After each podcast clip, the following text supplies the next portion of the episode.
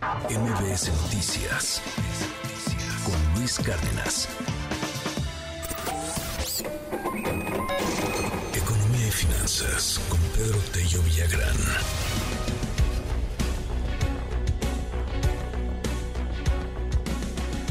El AIFA, el Aeropuerto Internacional Felipe Ángeles, pues a lo mejor en algún momento es un aeropuerto muy importante, ¿no? A lo mejor en algún momento, pues sí hay muchos vuelos desde ahí. Este, la bronca es que ahorita está muy lejos y que tampoco es muy fácil llegar. Si tienes suerte y llegas sin tráfico, pues a lo mejor en cuarenta y tantos minutos puedes llegar de ciertos puntos de la ciudad, pero la neta es que con el tráfico que está dando, sí se avienta por lo regular uno en promedio dos horas y piquito.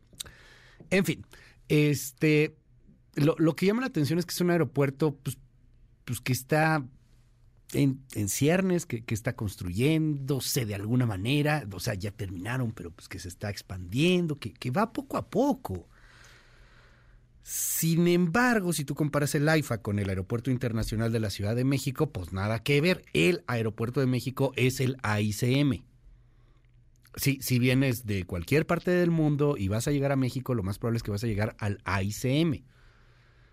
Es el aeropuerto más importante. Bueno, ¿y eso qué? En el nuevo presupuesto, el que viene para el siguiente año, le dan casi lo mismo, creo que un peso más al AIFA de lo que se le dan al Aeropuerto Internacional de la Ciudad de México. ¿Cómo está eso, querido Pedro? Muy buenos días. Luis, buenos días. Qué gusto saludarte a ti, también a quienes nos escuchan. A ver, en efecto, cuando uno revisa los datos del presupuesto de gasto gubernamental que el gobierno federal envió a los legisladores para su revisión, para su análisis y eventual aprobación, a uno le llama la atención, y ya lo hemos comentado en este espacio, Luis, el tema de cuánto dinero se va a ir para el pago de pensiones y cuánto dinero se va a ir para el pago de intereses y capital de la deuda interna y la deuda externa del gobierno federal. Pero cuando revisamos con mayor detalle los datos que dan cuenta de cómo se va a administrar el gasto gubernamental el año próximo, yo por lo menos me encontré con algo que me parece insólito.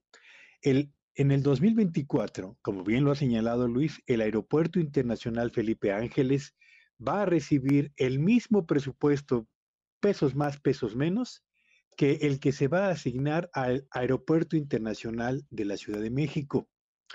¿Por qué es relevante este asunto? Por diversas circunstancias. Primero, el AIFA, el Felipe Ángeles, tiene un año y medio de haber sido inaugurado.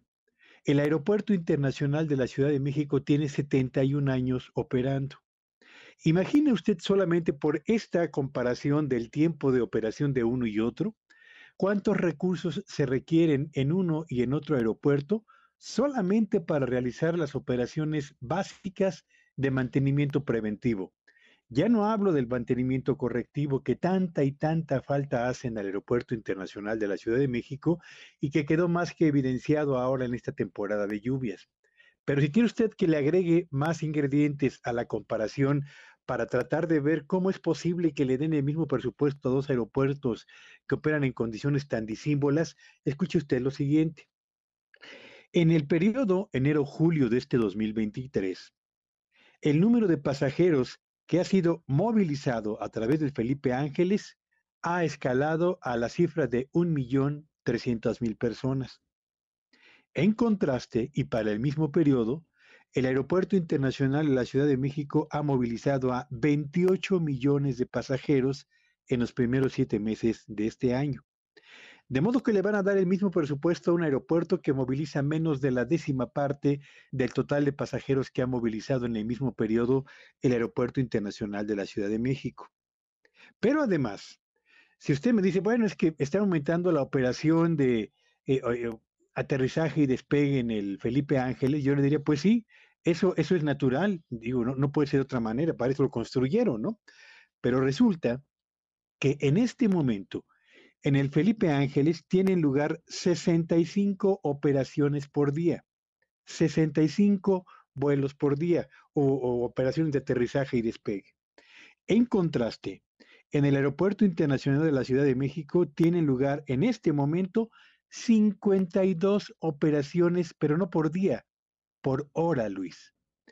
Así que cuando uno revisa lo que tiene que ver con el volumen de operaciones y el número de pasajeros que moviliza uno y otro aeropuerto, más los requerimientos asociados al mantenimiento de las instalaciones, a la compra de equipos de seguridad, al manejo de equipajes, al mantenimiento de pistas, de plataformas, a las labores de impermeabilización, etcétera, pues uno tendría que concluir por razones estrictamente de lógica elemental, Luis, que un aeropuerto con 71 años de eh, operación requiere una cantidad mucho mayor de recursos que aquel que tiene apenas un año y medio de operación.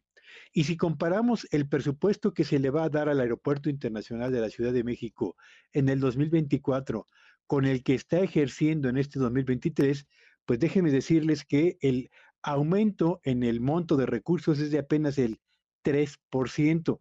En cambio, el incremento presupuestal para el, aeropuerto Felipe Ángeles es del 79% en solo un año. ¿Se vale esta labor de, yo diría, de, sequía o de ahorcamiento para, o de asfixia al Aeropuerto Internacional de la Ciudad de México, que sigue siendo, sin lugar a dudas, el más importante por pasajeros y por vuelos, para tratar de inducir u obligar a las líneas a trasladarse al AIFA? Yo creo que no es la mejor forma de avanzar hacia la transición o hacia la modernización del sistema aeroportuario de nuestro país, pero ahí están los datos, Luis, para que quienes nos escuchan lo puedan, lo puedan comentar.